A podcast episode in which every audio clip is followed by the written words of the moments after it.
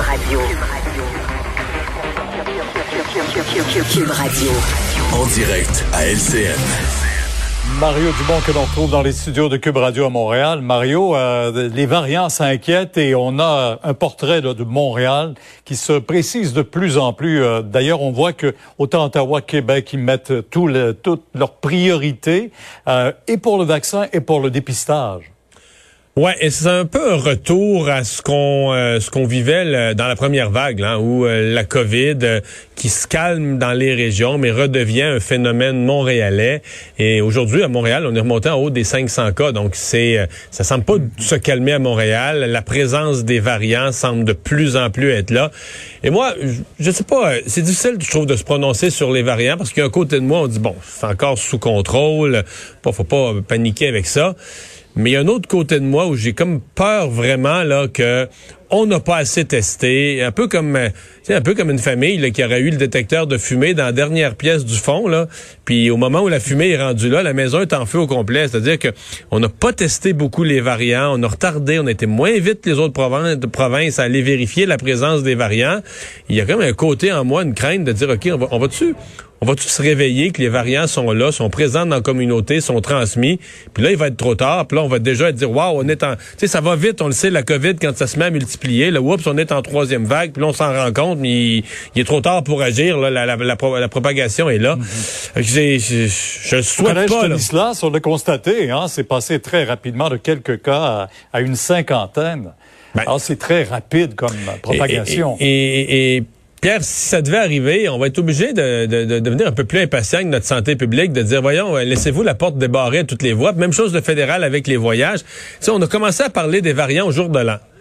Puis là, on est rendu comme euh, quasiment à Saint-Valentin. Puis là, on se réveille un peu plus, mais c'est, on va être obligé de dire, vous avez laissé la porte débarrée. Le variant, là, on était averti, vous l'avez laissé rentrer. Puis là, c'est toute la société qui va encore payer. Euh, ben, on se croiser les doigts que ça arrive pas comme ça, que ce soit pas trop tard. Mais... Est-ce que Mario aurait un conseil à donner au premier ministre pour la semaine de relâche, faire comme l'Ontario?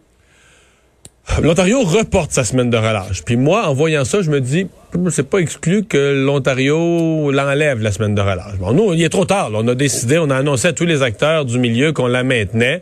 Mais là, on est pris avec, donc il faut la gérer. Donc il faut à la fois donner aux familles des conseils sur qu'est-ce qu'on fait à la relâche, puis un peu de liberté, parce qu'il faut que les enfants fassent quelque chose à la relâche, mais que ça reparte pas d'une région à l'autre. Puis là, avec le nouveau portrait, où il y a encore beaucoup de COVID à Montréal, de moins en moins dans les régions, mais c'est pas compliqué. Qu'est-ce qu'on veut pas? On veut pas que les gens du Grand Montréal aillent se promener ailleurs. Mais qu'est-ce que les gens du Grand Montréal sont habitués à faire à la relâche? Aller se promener ailleurs. Fait qu'on est dans une situation tendue, là. Oui. Euh, parlons de ces nouvelles qui viennent de tomber dans le monde de l'aéronautique. Euh, D'abord, Ottawa approuve la vente de Transat à Air Canada et dit que justement cette pandémie euh, a accéléré peut-être leur décision et, et, et indiquer cette décision pour Ottawa. C'est un peu plate parce que c'est comme si euh, le gouvernement fédéral s'est pas bien occupé de toute l'industrie aérospatiale, l'industrie aéronautique, peut-être l'industrie la plus négligée dans le cadre de la pandémie. D'ailleurs, ça commence à, les syndicats du domaine commencent à être choqués. Le gouvernement fédéral a aidé tout le monde, mais nous a laissé euh, tomber. D'ailleurs, les voyageurs sont parmi ceux qui payent pour ça, qui sont toujours pas remboursés, mais les, les, les employés, tout le secteur payent, euh, payent beaucoup. Et là, les mauvaises nouvelles, parce que dans le fond, cette faut voir ça comme une mauvaise nouvelle. Je comprends que pour euh, les, actionnaires d'Air Transat, les patrons d'Air Transat, eux, ils se sont lancés là-dedans, puis ils, voulaient ça. Mais pour le grand public, pour les, voyageurs, pour les gens qui vont dans le sud une fois par année, ce n'est pas une bonne nouvelle. Comme c'est pas une bonne nouvelle aujourd'hui chez Bombardier, euh, des pertes d'emplois, la, fragilisation de Bombardier. Donc, euh, les nouvelles sont assez mauvaises dans le secteur aéronautique.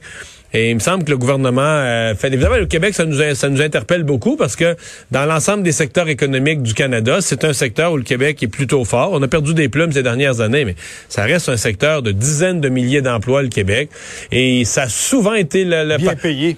Oui, bien, de bons emplois. Mais Pierre, refaites l'histoire économique du Canada.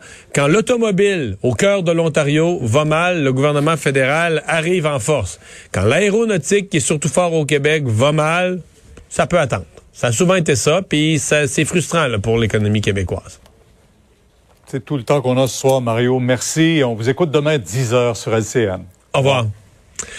Bon, Vincent, on se laisse un peu là, dans l'esprit de la chronique de Jean-François Barry. Euh, tout ce que je te vois lire, toutes sortes d'affaires assez vite, là, mais il y, a, y a un fond d'incertitude concernant le match euh, de, de, de, ce soir. Oui, avec un cas possible, là, du moins, euh, qui, qui, qui, est sur la liste. Parce que je comprends le protocole COVID qui inclut des gens qui peuvent avoir eu un test positif, des gens qui ont pu avoir contact avec une personne positive. Mais, mais la Ligue diffuse cette liste là, à cette heure-ci, à peu près une fois par jour. Puis là, il y a un joueur des Oilers d'Edmonton dedans. Là. Tout à fait. Alors, ça, ça, ça implique que le match de ce soir est reporté à 20 heures, le temps de faire les tests pour confirmer ou non s'il y a un cas de COVID euh, chez les Oilers. Et là, ben, on verra si le match est annulé ou pas. Alors, pour l'instant, ça tient.